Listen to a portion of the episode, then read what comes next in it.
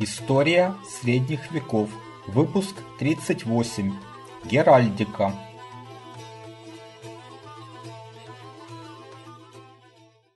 Добрый день. Меня зовут Валентин Хохлов. Это очередной выпуск из цикла об истории средних веков. В этот раз я хотел бы предложить еще одну так называемую скрытую жемчужину цикла, то есть тему, по которой не так много информации, и о которой вы, вероятнее всего, мало что слышали до сих пор. Это геральдика. Как и многие другие вещи, о которых мы говорили в последнее время, она является уникальным феноменом высокого средневековья.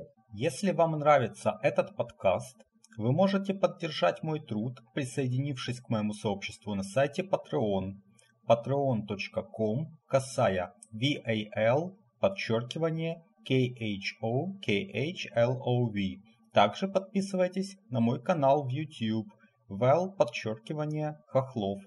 Источником информации об этой теме для меня является Illustrated Book of Heraldry, а, тоже книга, которую я в свое время привез из а, Англии и по которой я много информации о геральдике, это, собственно, и подчеркнул. Э, сама по себе геральдика – это область знания, относящихся к оформлению и э, демонстрации гербов, то есть определенных комбинаций цветов, э, фигур, символов, на вооружении и одежде, которые передаются по наследству и служат для идентификации человека. И Слайтер пишет, что геральдика первоначально имела чисто утилитарное назначение, а именно опознать воина на поле боя, а затем уже появилось ее церемониальное назначение. Возникает геральдика в начале XII века, Э, например, те э, рода, которые угасли в XI веке, не оставили нам э, своих гербов.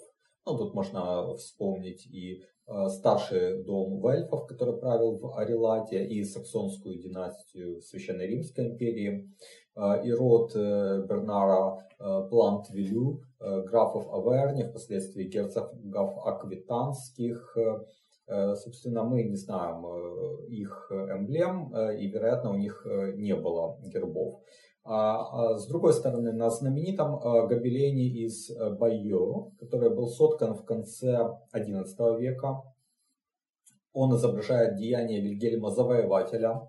А, видны некоторые уже изображения на щитах, но эти изображения пока что не геральдические.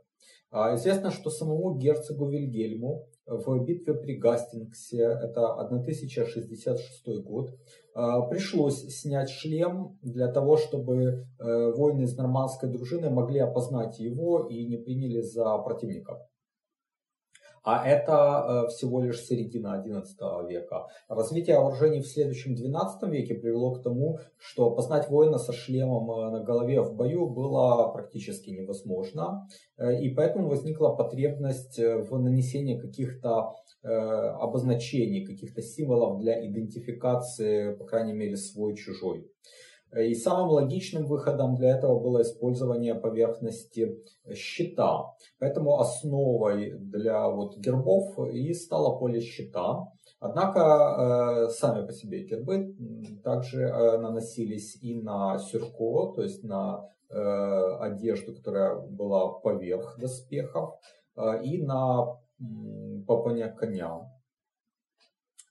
Э, один из первых отмеченных в истории гербов, э, даже случаев пожалования герба, произошел в 1127 или 1128 году, когда король Англии Генрих I посвятил в рыцари своего зятя э, Жофруа Плантагенета, впоследствии ставшего графом Анжу, и по свидетельству Джона из Мармутье, король дал своему зятю синий щит с шестью львами – такой герб мы также видим у его внука э, Вильгельма по прозвищу Длинный Меч, э, графа Солсбери, внебрачного сына короля Генриха II. Таким образом, мы можем судить о том, что геральдика возникает в первой половине XII века. Гербы в геральдике это не только щит, полный герб содержит множество других элементов. Над щитом помещают рыцарский шлем или же корону, в зависимости от статуса обладателя герба. Над шлемом обычно размещается нашлемник, по-английски крест, Э, которые играют вторую по значимости роль в идентификации э, человека, потому что фигура на, на шлемнике является уникальной. Э, сам щит поддерживают держатели. Обычно это две фигуры людей или животных, там единороги могут быть, львы, по обе стороны щита. Э, под э, щитом может располагаться орденский знак э, того ордена, к которому принадлежит его владелец, а, а ниже лента с девизом. Наконец, все это великолепие может а, обрамляться в мантию, тоже согласно статусу владельца герба. Если мы возьмем сам щит, то это называется малым гербом. Изображенные на его поле элементы были ключевым идентификатором человека. Э, они далее могли изображаться на сюрку, на э, попане боевого коня, на различных флагах, баннерах, штандартах, драпировках, в одеянии слуг и так далее. И уникальность герба защищалась обычно на уровне суверена или специально установленного органа. Хотя механизм пожалования гербов различался от страны к стране, и от эпохи к эпохе. Вот Слайтер пишет, что во Франции 17 века э, даже крестьяне могли иметь герб, если они платили специальный налог на это. А в Швеции гербы можно было регистрировать так же, как торговые марки. Э, в Священной Римской империи э, право пожалования гербов имели дворцовые графы. В Англии с 14 века существовал суд констебля и маршала, а впоследствии граф-маршал стал тем лицом, который от имени суверена э, жалует гербы и возглавляет геральдическую коллегию.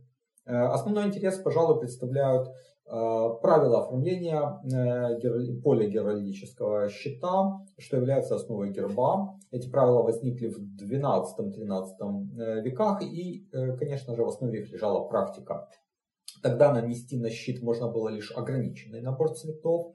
Э, белый, желтый, э, красный, синий, черный. Ну, возможно, зеленый и пурпурный. Они относятся также к геральдическим щитам, хотя э, я очень редко их встречал вот на старых гербах.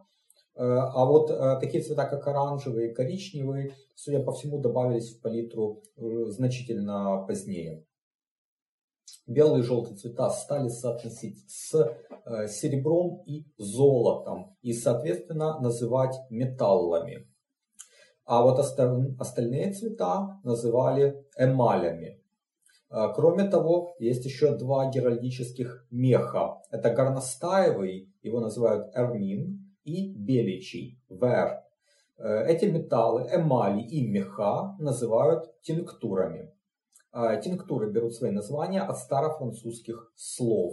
А, серебро – это аржан, э, золото – ор, э, черный цвет – сабль, синий цвет – азюр, э, красный цвет – гюльз, ну это английское произношение, по-французски, наверное, правильнее гюль. Зеленый – вер, вернее, по-французски это вер, а по-английски его произносят как верт. А французы э, даже этим словом не пользуются. Они называют зеленый цвет синополь. Почему? Потому что зеленый, э, вот слово vert, звучит очень похоже на беличий vert. То есть вот э, даже для уха французов это э, различие почти неуловимо. И вот чтобы не путать, они зеленый называют синополь. Но мы будем называть э, верт. И э, пурпурный пурпур. А, существует черно-белая версия изображений тинктур, которая особенно хорошо подходила для гравюр. Серебро на ней никак не изображается, золото изображается точками, красный цвет изображается горизонтальными полосами, синий вертикальными полосами, зеленый косая штриховка слева сверху вправо вниз, а пурпурный это обратная косая штриховка, то есть справа сверху влево вниз. Поскольку основной задачей гербов было распознать воина на поле боя или же издалека, э, то контрастность изображений была крайне важна, и отсюда следует главное правило тинктур. Металл не наносится на металл, а эмаль на эмаль. Единственное разрешенное исключение из этого правила это герб Иерусалимского королевства, в котором золотые кресты находятся на серебряном поле. А, когда люди, не разбирающиеся в геральдике, берутся составлять гербы, то вот это основное правило тинктур э, очень часто нарушается. И создаются гербы, которые для э, высокого средневековья были просто немыслимы. Ну, возьмем, к примеру, знаменитую «Игру престолов» Джорджа Мартина. Герб Таргариенов. Красный дракон на черном поле. Э, совершенно немыслимое сочетание для классической геральдики. То есть это эмаль на эмали.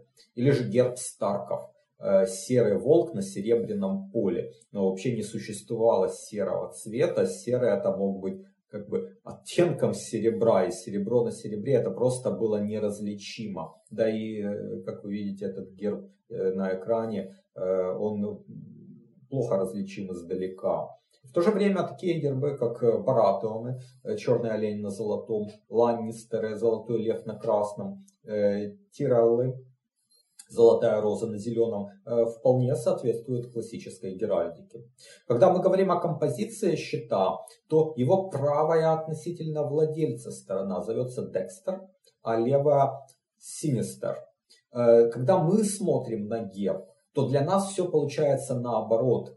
Э, то есть Синистер на изображении расположена справа. И дальше я буду говорить вот э, как бы от зрителя, как расположены элементы. А сами описания гербов начинают сверху вниз от Декстер к Синистер. То есть на изображениях слева направо. Э, формальное описание герба называется блазон и имеет определенные очень строгие правила, о которых я расскажу ниже. Э, поле счета может делиться. Э, Причем э, в английской, во французской традициях эти деления называются совсем по-разному. И я привожу наименование согласно английской традиции, так как их дает Слейтер. Поле может делиться пополам по вертикали, parti per pale, по горизонтали, parti per fess, по диагонали, per bend, это с, э, слева сверху, э, то есть от Dexter стороны. И по диагонали Sinister, то есть от Sinister стороны на изображении это как бы сверху справа, вниз влево. Также может делиться по шеврону. Э, поле может делиться на три части по вертикали, по горизонтали, либо же буквой Y. Деление на четыре части возможно по двум диагоналям э, per cell tire или на четверти по вертикали и горизонтали. Возможно, более дробные деления. Это может быть 6 горизонтальных или вертикальных или диагональных полос, шевроны. Э, их сочетания вообще дают э, различные варианты деления поля щита. Э, наиболее базовым узором на поле щита являются полосы, которые называются ординариями. Эти полосы обычно размером 1 третья или 1 пятая от ширины или высоты щита. И их комбинации могут давать крест или э, букву Y, или скошенный крест, э, который называется еще салтайр. Э, не стоит путать ординарии и э, деление щита, хотя некоторые комбинации очень похожи. Но вот, например, если мы э, делим поле щита э, вертикально, пейли, то у нас будет визуально четное число полос. А если мы наносим на поле щита ординарии в виде вертикальных полос, то у нас их будет э, нечетное число. Э, ну, если вот смотреть на щит, то как бы вот поле щита эти полосы будут давать нечетное количество э, как бы визуальных полос. А сами вот эти полосы, они, кстати говоря, называются pellets. Вот на, гра... на гербе графов Барселоны, э, который звучит э, как э, OR, 4 полосы гюльз, то есть 4 красные вертикальные полосы на золотом фоне, мы видим визуально сколько? 4 полосы плюс еще 5 промежутков между ними, 9 как бы таких визуальных полос. То есть мы можем заключить, что это именно ординарии, а не деление счета, иначе это было бы там 8 или 6 или 10 визуальных полос. Значит, одной из ординарий является э, чиф. Это горизонтальная полоса в верхней части щита. Вот уже около 20 лет я увлекаюсь историей средних веков, читаю книги и смотрю передачи, а недавно начал и сам создавать видео и подкасты на эту тему. Это мое хобби, и я создаю контент совершенно бесплатно. Но если у вас есть желание и возможность поддержать мой труд материально, то присоединяйтесь к моему сообществу на сайте Patreon. Оно называется по моему имени Вэл Хохлов. patreon.com касая VAL подчеркивание KHO KHLOV. Не забывайте подписываться и на мой канал в YouTube. Его можно найти также по моему имени Вэл Хохлов. Подчиненным узором являются субординарии. Из них наиболее распространены бордюр, то есть э, полоса по краю щита, или инискачен, маленький щит. Вообще щит называется еще эскачен. Э, другие вариантами являются э, ромбы, лозенж, полые ромбы, mascle, круги, roundel, кольца, annulet, прямоугольники, billet. Интересно, что круги получили э, уникальное название по своей тинктуре. Золотой круг – безант, как золотая византийская монета. Серебряный – plate, как тарелка. Красный – torteau. Синий э, – hurt, как черника, hurtberry, hurtleberry. Э, черный – пелле или пеллет. Зеленый – пом. Это как француз, по-французски яблоко, пом. Э, примерами гербов, на которых используются субординарии, является герб сеньоров э, де Куртене, э, Ор три Торто, то есть три красных круга на золотом. Виконтов де Роган, Гюльс, 9 Маскалс, Ор, то есть 9 золотых полых ромбов на красном. Или графов Нассау. Это, кстати говоря, нынешний королевский дом Нидерландов.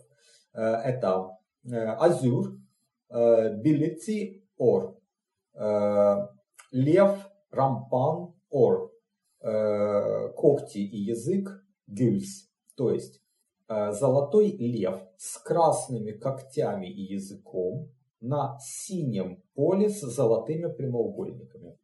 Раз мы уже упомянули о гербе то перейдем к геральдическим животным. Лев, хотя на самом деле, судя по изображениям, это скорее леопард, но по традиции будем называть его львом. Это самое популярное животное, мы видим его на гербах Анжу, Нормандии, Англии, Аквитании, Королевства Леон, Фландрии, Брабанта, Генегау, Лимбурга, Левена, Люксембурга, Намюра, Голландии, Нассау. А, есть множество вариантов изображения льва на гербах. Стоя называется статан, лежа, кушан, сидя, сюжан и в движении, пассан. Э, то есть это все от французских соответствующих глаголов. Очень популярен лев, вставший на задние лапы. Это называется рампан. Если голова льва повернута к нам, то добавляют слово гердан, как бы лев настороженный. А если э, голова повернута назад, то добавляют слово рёгардан. Ну вот, например, очень распространенная фигура э, льва рампан гердан то есть ставшие на задние лапы лев с головой повернутой к нам. А если, например, это лев, который идет, но голова повернута к нам, то будет лев пассан гердан. Из птиц наиболее часто встречается орел, его мы видим на гербе Священной Римской империи. Это наследие, кстати говоря, римских орлов. И поэтому э, орел также на гербе Византийской империи, откуда он перешел в Россию. Орлы были на гербах Польши, Моравии, Силезии. На гербе Лотарингии встречается аллерион. Это вымышленная птица, хотя часто э, называют э, э, птицу на гербе Лотарингии дроздом. Но это не совсем так. Из рыб, пожалуй, стоит упомянуть дельфина на гербе дофинов венских, а также породнившихся с ним э, части доба графов Аверни, которых стали называть дофинами овернскими. Еще одна рыба – это барбус из семейства карповых, которая изображена на гербе графов Бар флоторинги. Что касается флоры, то здесь, конечно, вне конкуренции цветок лилии или же флёр дю лис, которая прочно вошла в историю как королевский герб капетингов, королей Франции. Теперь э, давайте поговорим о блазоне, то есть о геральдическом языке описание гербов. Начинается описание с деления и тинктуры поля щита, причем в случае деления тинктуры ее называют, глядя от нас, э, э, слева направо, сверху вниз. Э, далее начиная, называется главная ординария и ее тинктура, после чего называются находящиеся на ней или возле нее элементы и их тинктуры. А если поле щита разделено на четверти, то они описываются отдельно. Э, слева направо, сверху вниз. А после описания щита называют остальные элементы герба, корона, шлем-нашлемник, девиз, поддерживающие фигуры и так далее. Ну, приведу несколько примеров. Э, герб династии Капетингов, королей Франции, описывается очень просто. Азюр, семе де лис, ор. Азюр э, это синий цвет, Сюме – это слово, которое обозначает, что элементы как бы разбросаны по полю щита. Э, здесь имеется в виду, что множество цветков лилии, золотых, поскольку слово «ор», разбросано по полю синего щита. С 1376 года младшая ветвь капетингов, Валуа, которые э, правили Францией, изменили герб, и на нем стали изображать три цветка лилии, и он э, звучит так. Азюр, три флер де лис ор. Герб герцогов Британии описывается одним словом эрмин, то есть просто поле горностаевого меха. Герб герцогов Аквитании гюль, э, лев, пассан, гердан, ор. Ну и можно еще добавить э, когти и язык э, азюр. Во французской традиции, кстати говоря, лев э, пассан называется еще леопард. И поэтому часто этот герб звучит как Гюль, э, Леопард, Ор. У герцогов Нормандии был похожий герб, но с двумя львами, то есть это Гюль, два льва, Пассан, Гердан, Ор. Э, соответственно, герб плантагенетов, которые унаследовали и герцогство Нормандию, и герцогство Аквитанию, стали королями Англии, то есть герб королей Англии, это Гюль, три льва, Пассан, Гердан, Ор. Когти и язык, Азюр. Вот пример с ординарией. Герб епископа Фреймса. Он получается из герба капетингов с наложением двух полос в виде серебряного креста. То есть азюр, семе де лис ор, крест аржан. А у епископа Лана такой же герб, но на главной ординарии имеется еще дополнительная фигура. Красный епископский посох. И звучит это так. Азюр, семе де лис ор, на кресте аржан, э, епископский посох гюльс. А вот довольно сложный пример. Короли Португалии. У герба этого долгая и сложная история, но в нынешнем виде он э, выглядит и звучит так. Аржан, пять расположенных крестов, щитов азюр, на каждом из них столько же расположенных косым крестом кругов аржан. Все это внутри бордюра гюльс, на котором расположены семь замков с тремя башнями ор. Основной герб переходил по наследству э, наследнику рода, например, у капетингов от короля отца, королю сыну, а младшие братья э, его получали апанажи, не могли наследовать королевский герб, но получали его варианты. До Филиппа Августа э, это была комбинация цветов, то есть сине-золотые цвета, но другие элементы. Например, герцоги Бургундии, это первый капетингский дом, имел герб, где поле щита было разделено на 6 э, золотых и синих полос по диагонали внутри красного бордюра. И это звучит так. Э, разделенный полосами щит э, на 6 полос, э, ор и азюр, бордюр, гюльс. Капетинский дом графов Вермандуа имел герб, где поле делилось на э, множество квадратиков, как бы шахматкой, квадратики золотые и синие. И звучит он так. Чеки, ор и азюр. Ну, чеки это можно сказать как бы шахматный порядок. А, третий Капетинский дом – это графы Дрё. Получили такой же герб, но в красном бордюре.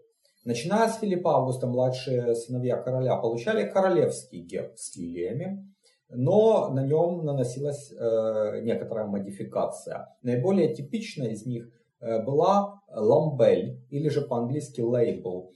Э, значит, Филипп Юрпель, сын короля, получил на щит лейбл красного цвета с пятью концами. И это называется так.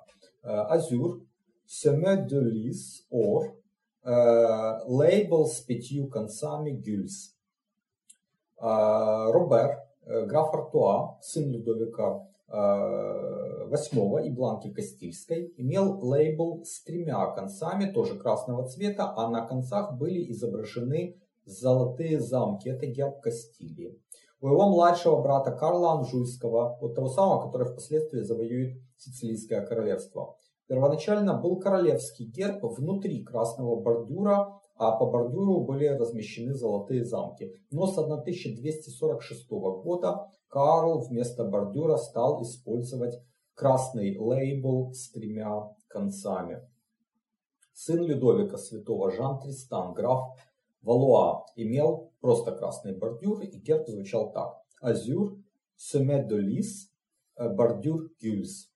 А другой его сын Робер, граф Клермона Анбовези, э, сеньор де Бурбон, откуда, кстати, идет род Бурбонов, э, имел красную полосу по диагонали, которая называется просто бенд. И звучит его герб так. Азюр, Семе бенд гюльз. Лейблы, бордюры и бенды, то есть диагональные полосы, часто отличали гербы младших сыновей.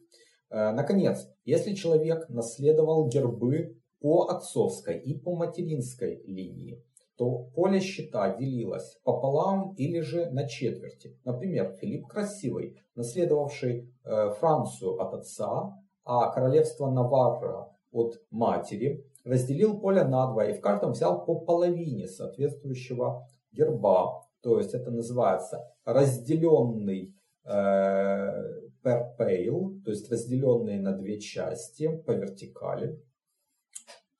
Азюр, семе де лис ор и гюльс, э, цепь золотая, цепь ор, э, размещенная э, по периметру, э, по кресту и по косому кресту, а в центре ее размещен истинный изумруд.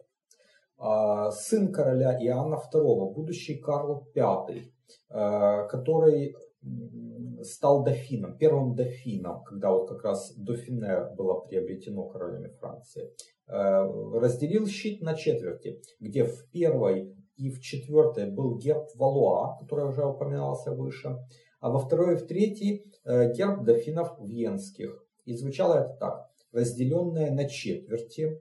Э, в первой и четвертой э, азюр, семе де лис, ор, бордюр гюльс.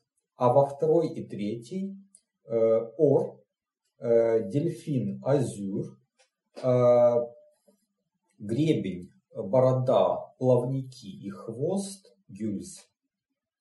А когда наследовалось два сложносоставных э, герба, то поле щита могло делиться на 1 восьмую часть, на 1 шест... по 1 шестнадцатой части и так далее. Причем в них могли помещаться как э, сами по себе сложносоставные вот гербы, э, наследуемые от родителей, так эти гербы могли разбиваться на свои составные части и размещаться отдельно эти составные части. Ну, вот ко второму случаю относится э, нынешний герб королей Испании, э, которые наследовали королевство Арагон от Фердинанда, а королевство Леона Кастилия от Изабеллы.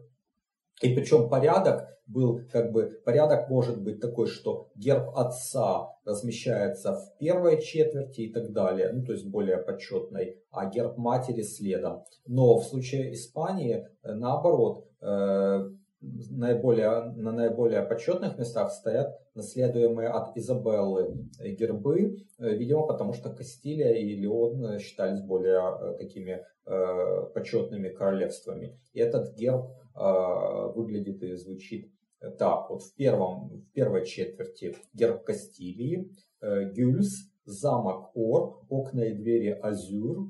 Э, во второй четверти герб Леона, э, Аржан, Лев Рампан, Пурпур, корона Ор, язык и когти Гюльс. В третьей четверти герб Арагона, Ор, четыре вертикальные полосы Гюльс в четвертой герб Наварры, Гюльс, цепь ор э, по периметру, крестом и косым крестом в ее центре изумруд.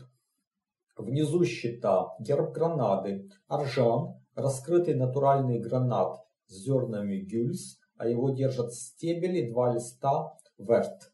Э, нынешний король Испании, который происходит из дома Бурбонов, еще добавил э, в центр круглый щит азюр, три флёр де лис ор в бордюре гюльз.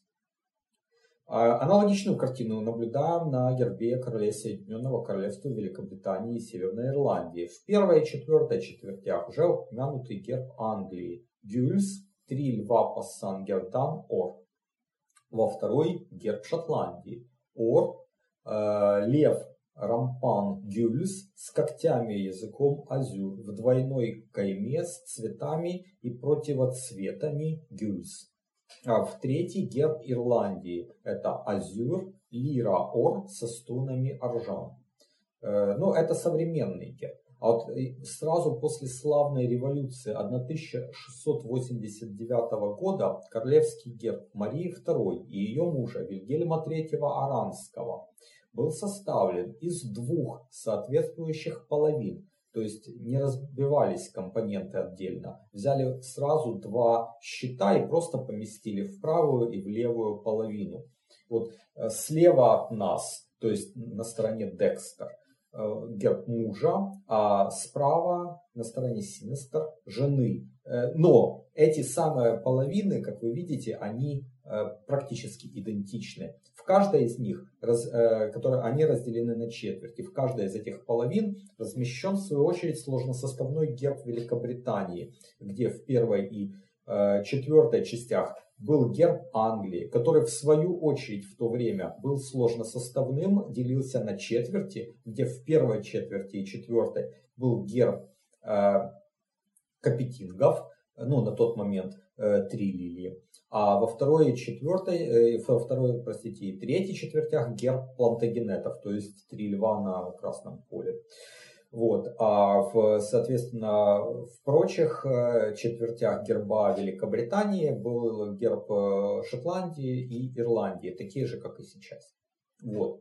Но отличие герба Вильгельма от герба его супруги Марии, это был помещенный поверх его Э, половины герба, по центру щит с фамильным гербом дома Нассау, то есть азюр э, с прямоугольниками ор, то есть с биллетами ор, э, лев рампан ор, когти и язык гюльз. Это, конечно, весьма сжатый рассказ. Если вы хотите э, ну, как бы более подробно погрузиться в тему геральдики, то э, вам придется ознакомиться со специальной литературой. Э, но единственное, что не читайте русскоязычную литературу, потому что это полный трэш. А берите нормальные книги на английском или на французском. Ну и тут следует учесть, что во французской традиции деление счета называется совсем не так, как в английской. Это тоже следует иметь в виду. Э, но вот э, что я хотел бы напоследок сказать, это, на мой взгляд, роль Геральдики. Она достаточно важно. Во-первых, средние века, конечно же, не, невозможно себе представить э, без э, э, геральдических символов. И даже вот фэнтези, которая пишется тем же Джорджем Мартином, она заимствует эту вот геральдическую традицию для того, чтобы придать дух эпохи. Но это внешние проявления, а более важна здесь внутренняя сущность. Что подчеркивала Геральдика? Геральдика подчеркивала индивидуальность обладателя гербов. То есть каждый человек, да, человек благородного происхождения, на ту пору там не было гербов у крестьян или ремесленников, но человек благородного происхождения видел себя личностью, индивидуальностью. Он не был частью какой-то серой массы. Герб отличал его, выделял, и он его с гордостью демонстрировал. Он показывал, вот я, вот мои предки, вот я уникален, мой род уникален у нас славная древняя история, у меня рыцарская честь, вот мои цвета, вот мои эмблемы. Я не прячу, ну, я прячу лицо под э, э, забралом шлема, но все видят мой герб, все знают, кто я. Я иду открыто, и я иду от своего имени. Вот Геральдика подчеркивала индивидуальность, она подчеркивала честь и достоинство. Это отличительные черты западноевропейской цивилизации, которую мы практически нигде э, в мире, кроме Европы, не встречаем. И это очень важно. То есть, вот, чем европейская цивилизация отличается от других. Что она дала идею индивидуальной свободы и индивидуального достоинства. И это, на мой взгляд, очень важно. Ну а следующие выпуски э, мы посвятим еще одной теме это э, история экономического развития и торговли в высоком средневековье. Ну и подведем уже итоги цикла. Я благодарю вас за внимание. До свидания, до новых встреч.